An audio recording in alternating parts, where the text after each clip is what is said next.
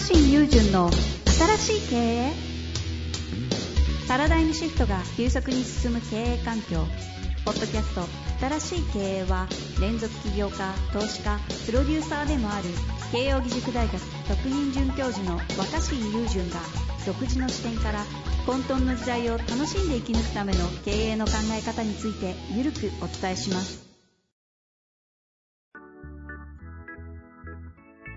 こんにちは、遠藤和樹です。若新友人の新しい経営。若新さんよろしくお願いいたします。はい、お願いします。さあ、ということで、えー今日も行きたいと思いますが、早速質問でいいですかね？はい。今日もですね、えーうんエネルギッシュなというか、うんしっかり書いてくださっているので、ちょっと読んでいきたいと思います。はい。えっ、とね、飲食店、プライベートジム、うん分断、文豪サロン経営をされている。文豪の経営者はい。の方ですね。いろいろされてます。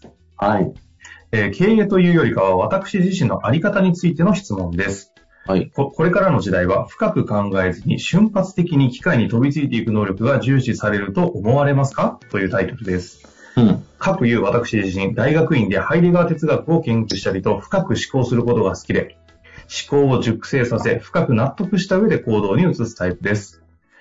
偶然の縁から経営者となり数年、周りにいる成功を続ける人が出てきて思うことは、あまり深く考えずに瞬発的に機械に飛びつく能力が経営者にとっては一番重要なのではないかということです。私自身の自分の在り方をアップデートしなければいけないのかと、ここ数日悩んでいます。まとまりのない文章かつ悩みをぶつけた形になってしまい恐縮ですが、私の中で若新さんは深い思考と瞬発力を美しい塩梅で両立させているような気がしたので、過去の若新さんの経験や葛藤からヒントがいただけたら嬉しいです。うんなるほど。こういう確かに若新さんには聞きたいいやいやいやですね。まあだからじっくり考えて選ぶことよりも、うん。まあ瞬発的に選択するってことが大事なんじゃないかっていう話です。かなと思ったんですけど、はい。けど、まあ、この話をする上で、うんうん。僕が、これ面白い話だなって思うのは、ほうほうあの、よくさ、なんかまあいろんな、なんていうか、成功した人の、えー話でも自伝でもいいんだけど、ほう。うんうん。その、選択したことをうん、正解にするみたいな、よく出てくるんで、フレーズが。ほうほうほうほう。自分がした選択を、その後の自分の、まあ、行動とか、うんうん。まあ、踏ん張りによって、うんうん。結果として正解にするっていう。ああ、なるほど、なるほど。うん。これは面白い話だなと思っていて、はいはいはい。つまり、多分世の中の物事でほとんど、その、やる前に、うん。確実に、こっちの選択の方が正しいって分かることはあんまりないってことだと思ってて、うんうん問題はいかに正しい選択をするかではなく、うん。うんうん。した選択をどれだけ正しくするかっていうことなんだろうと大体僕は思うんです。おー青岡先さんはこの考え方には、えっ、と、賛同前提で喋っているんですね。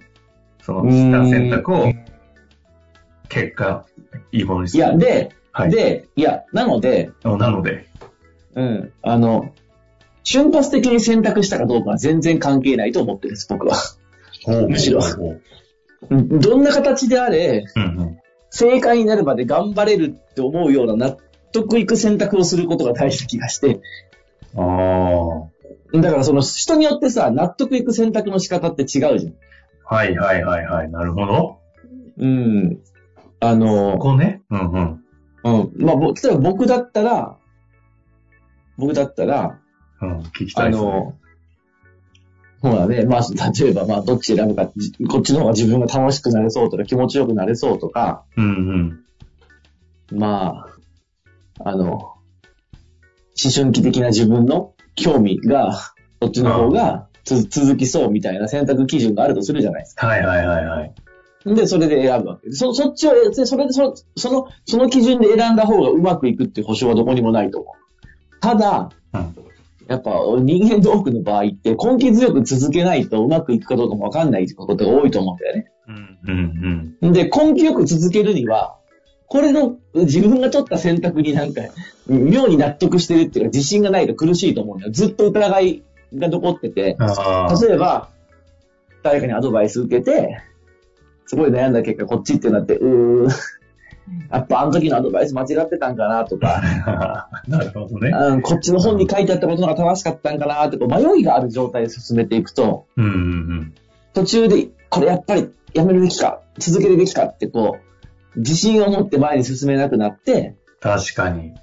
うん。で、その正解にするってことが遠ざかっていく気がするな。はい。よっぽど変な、はいよっぽど変な選択肢じゃなければ。ちなみにこの話ってだってさ、明らかに最初からこっちの方がいい選択だって、あの、分かってればな悩まないじゃん。多分この質問、この手の質問っていうのはいくつか、どれがいいんだろうってこう、なかなか分からない難しい選択肢があるときに、うんどう選ぶべきかってことでじっくり考えるべきか、直感で選ぶべきかって。うん。うん。で、もう分かってる人は、その、そのことについて分かってる人は、どう選択するかが重要なんじゃなくて、選択した後の方が大事って分かってるから、選択の時にそんなに悩まないってことなんじゃないかと僕は思ってるわけ。ああ。え、これちなみに、その、まさにこの、ええその、同じなんですけど、若新さんはど、そそういうふうに考えながら、いや、何？だから直感的に選ぶ時もあれば。ちょちょっと直感的に選ぶ時もあれば、ものすごく悩んで、めちゃめちゃ考えて考えて選ぶ時もあります。ああ、でも確かに目の当たりにしてきてるんで、そうですよね。なんか、その件、うんなんか1年ぐらい悩んでないみたいな案件もあれば、なんかパコンってうん。決めたかのように、瞬間、いい今聞いた話だけど、みたいなの意外とでっかい意思決定瞬間でするとか、うん、そうそう。バラバラする、それは、そうそう。だからそれはた、正しい意思決定の方法ってない、ないんだと思うんだよ。あうん。だから、そのじっくり考えて情報をたくさん仕入れて、うんもう絶対こっちの方がいいやって自分で納得いって決めた時の方が、あとは自信持って進めれるようなものもあれば、あ。うん。いや、もうなんかこう考えたって仕方ないから、こっちの方がビビッときたわっていう風なもので選んじゃった方が進みやすいものって、まあ、ケースバイケースだと思うんだけど、はいはいはい。大事なのはどんな風に選択したかではなくて、その、選択した後にうまくいくように持っていけるかどうかだと思うんだよ。気持ち、だからまあ、平易に言えば気持ちが続くかどうか。はいはいはい。だから、その、その人にとって、もうああいう風に決めたんだから、あの、迷わなくていいやって思えれば何でもいいと思う。うーん。そうそう、ポイントは、まあなんですね。うん。なので当然だって直感的に選んだからうまくいくとか、そんなことも絶対ないと思うし。確かにね。そこって確かにそうかもね。うん。ああ、そうか。え、でもそうすると、結局、選んだ選択、まあ、したものをけどうにか結果につなげていくように、こう、なんだ、後悔とかしない意思決定さえできて、あとはもう、まあ、やるだけじゃないですか、みたいな状態になってればいいと思うんですけど、うん。それが瞬発かどうかは置いといて、でもあの時の選択が、いやーってなっちゃうか、なっちゃわないかのこの境目あるじゃないですか。この方、うんな多分ちょっと経験したのですかね、その、いやー、あの選択がいけなかったのかな、みたいな感じになってしまう何か。うん。うん。うん。ここって、えどうなの？若新さん、そういうのないんですか？いや、だからそれはいろんな経験を通して、うん。納得いったっていう自分の基準があるだけじゃないですか。第三者じゃなくて。そうか、そうか、基準があるのか。うん。でもさ、自分ではこうしたいってほぼ決まってても、うんうん。みんなに聞いてもらったりするわけ。はい車一台買うにしたってさ、うんもうこの車欲しいと思ってるんだけど思ってんだけど、どう思う？これいいっしょ？これね、ちょっとね、多分こうと思うんだよって。それはもう背中押してほしいだけでしょ。だけど、い。そうなんだよ。そうなんだよ。つまり、もうここまでいろんな人の意見も聞いたし、こうなって、これで GO ってした時は迷わなくて済むだろうなっていう、あの、な自分のその、気持ちよく納得できるところへんがどの辺かって分かってれば、いや、あとはもちろんね、その、どんな選択しても振り返ってあっちの方が良かったんじゃないかとかって無限に可能性があるから、うんうんそ。れは、その、納得して選んだ後は振り返らない方いい方がいいと思うんだ、あんまり。うんうん。うん。で、正しそうな選択を見極めるんじゃなくて、振り返らなくて済むぐらい、振り返らなくて済むぐらい納得して選んだかどうかだけだと思う。なるほど。もうそこだけで。いや、でも実際そう。そしてそれを振り返ったりしてるうちに自分の判断するその基準みたいなのが、うん確かに若新さん明確っすもんね。これきっとこっちなんだろうな、みたいなのが外から見ても結構簡単なものに関してわかるぐらい、意思決定を明確な基準を持ってますよね。ここが違いあるんですよね。うんそれを瞬発力というよりもすでに基準を持ってるとかっていうのもありそうですしね。そうだね。で、もしタイムマシーンで過去に帰ったとしたら、それやってみてどうだったってことが分かってるし、今知識も増えてるから別の選択をしてると思うよ。もう一回タイムマシーンに帰れば。ぜ全然違う選択肢かもしれない。だけど、はいそれは不可能だよ、人間は。答え合わせいちいちしながら過去に帰れないわけだから。うん。なので、まあ、その瞬間その瞬間は答えが分からない状態で、結果が分からない状態で選ぶんだから、だったら、極力振り向かずに済むような選び方を自分で持つしかないよね。ああ、そこか、そこか。うん。うん。そうすると、あ、この選択でよかったって思えるように、あの、う動いていくんだと思うんだよ、人間は。で。で、おわ、みみんないろいろんな人に言われるけど、そっち選んでよかったね。いや、実はそうじゃない方を選んでても、頑張ってやってればまた違う感じでうまくいってた可能性あると思うんだよ。うん、うん、うん。うん。だからもうそれはもうキリがない。一番情けないのは、ね一番情けないのはこっちを選んでしまったせいで、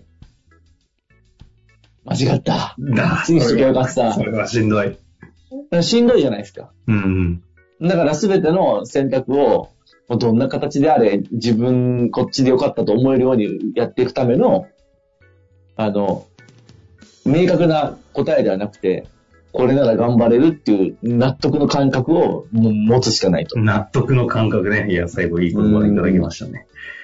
いや、ということでね、えーその、ななんていうんですかね、この納得の感覚を得るための自分の基準、感覚をちゃんと持つ。結構自己理解につながりそうな話ですね、ここは。